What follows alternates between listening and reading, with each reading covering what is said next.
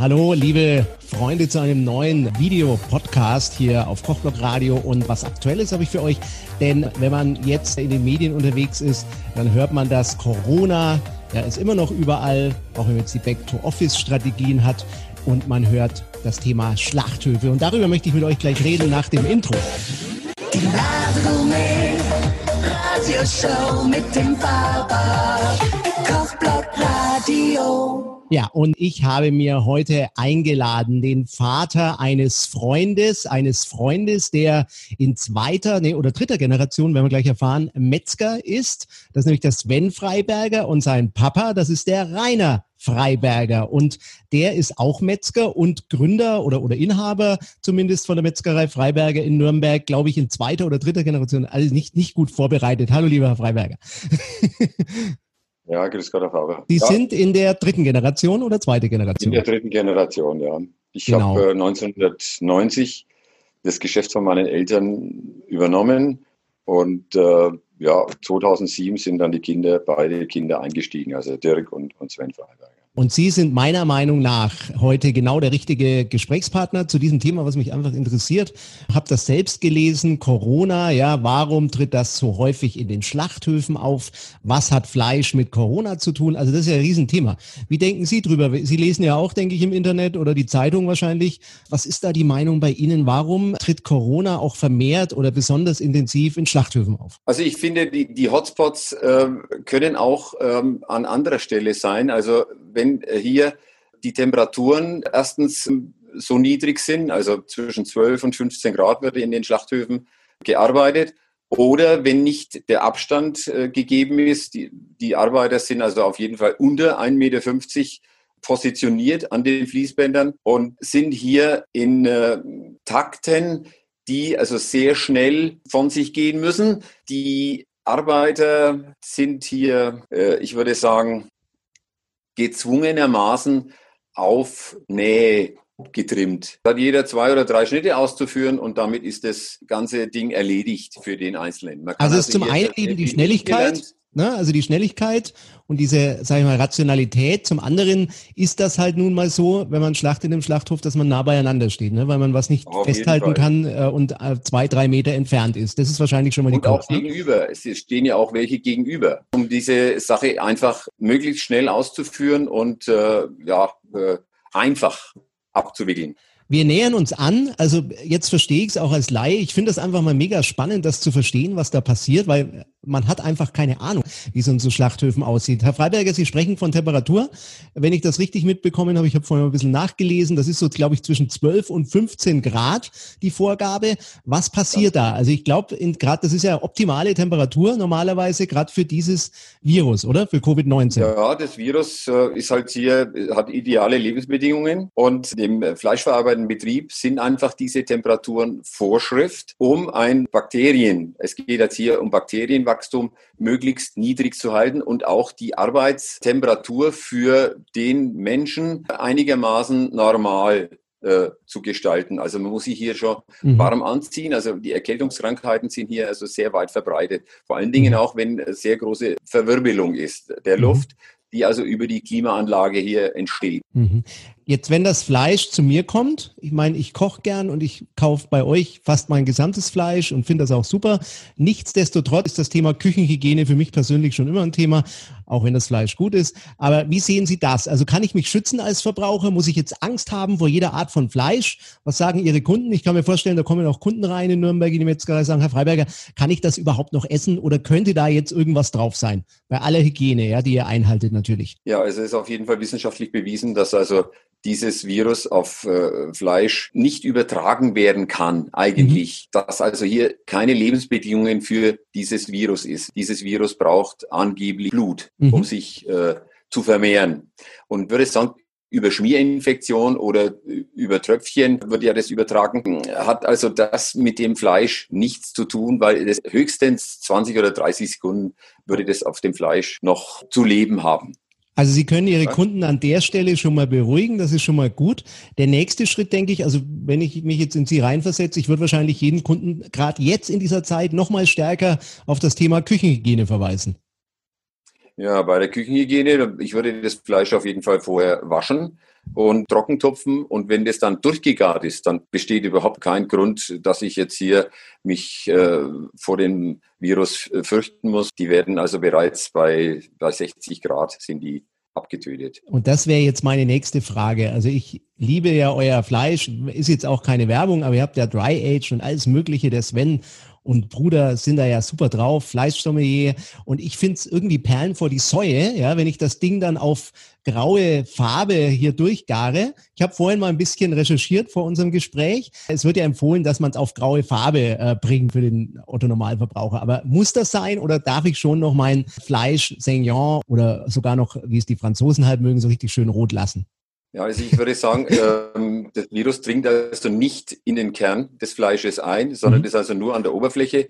Und wenn die Oberfläche Hitze behandelt wird, also mit über 150 oder 200 äh, Grad, teilweise im Beefer mit 600 Grad, besteht da überhaupt. Bei mir sogar mit 800 übrigens, mit 800. Ja, oder 800, ja, das ist, das ist dann, äh, das ist dann schon äh, Turbo-Grillen, ne?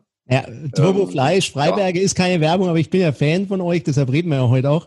Das habe ich Sie ja auch angesprochen, ob Sie mitmachen. Und das Zeug muss in den Beefer und dann entsteht auch diese Kruste. Aber also beruhigt mich jetzt schon mal, weil ich muss sagen, bin jetzt nicht hysterisch mit Corona und Lebensmitteln, aber man macht sich ja doch seine Gedanken ja, zu diesem Thema. Also da braucht also überhaupt keinen Grund zur Sorge. Vielleicht nochmal ein anderes Thema. Ich weiß, ähm, dass Sie da sehr engagiert sind oder waren. Sie sind ja Nürnberger, auch eine Traditionsmetzgerei aus Nürnberg, zwei Standorte.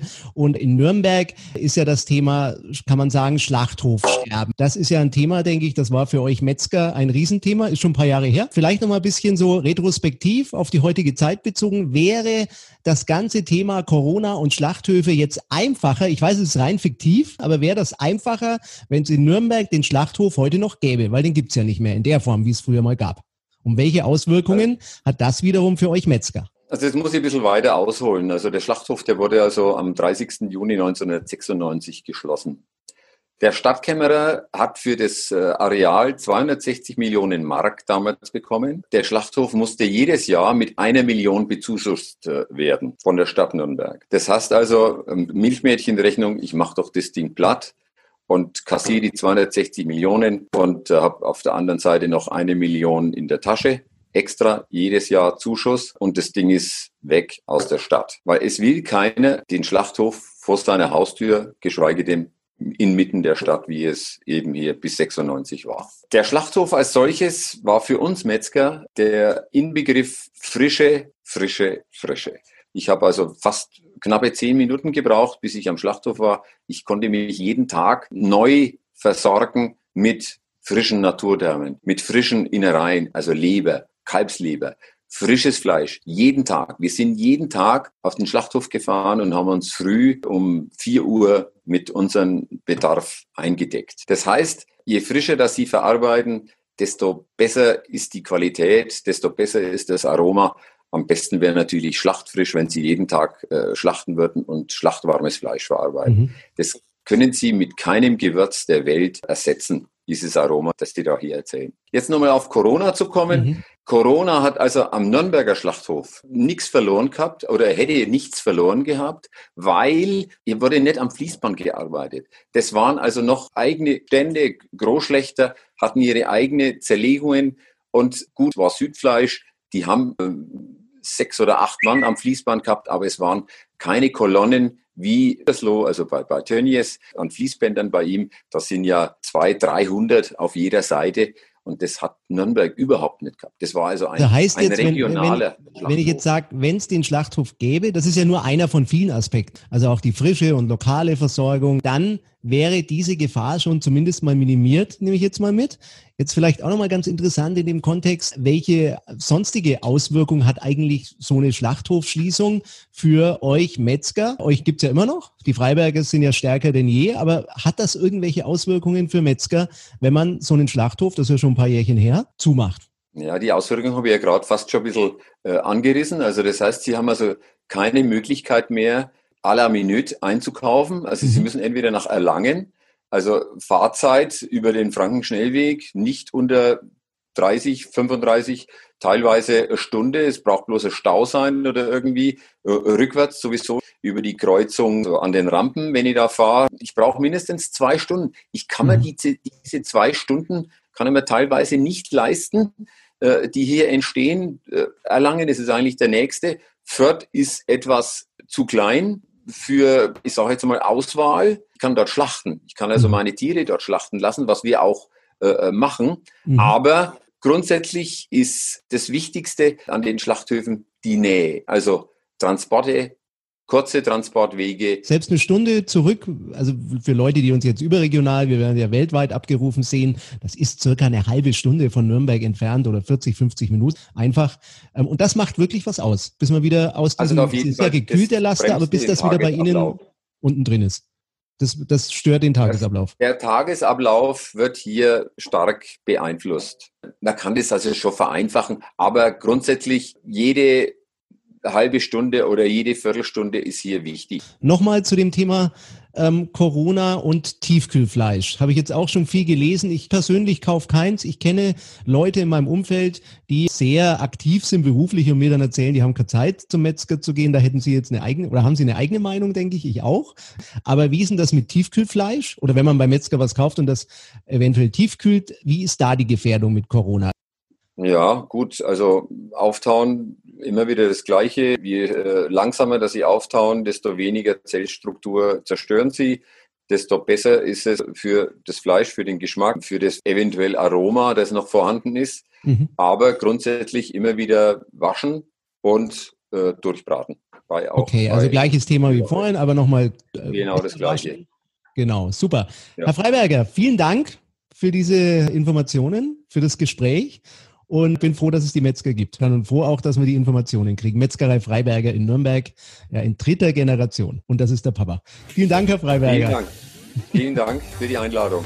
Tschüss. Und euch ähm, hoffe ich, äh, hat dieser Podcast und Videocast gefallen. Ich hoffe, die Informationen sind nützlich. Wenn ja, dann abonniert uns oder gebt uns ein Like und schreibt doch mal in die Kommentare, welche Erfahrungen ihr jetzt habt mit dem Thema Fleisch und Corona, ob ihr Sorgen habt oder nicht. All das unten in die Kommentare und wenn ihr sonst noch irgendwas in dem Video haben wollt demnächst zu diesem Thema, dann sagt uns auch Bescheid, denn der Herr Freiberger macht sicher nochmal mit. Die Radioshow mit dem Papa. Radio.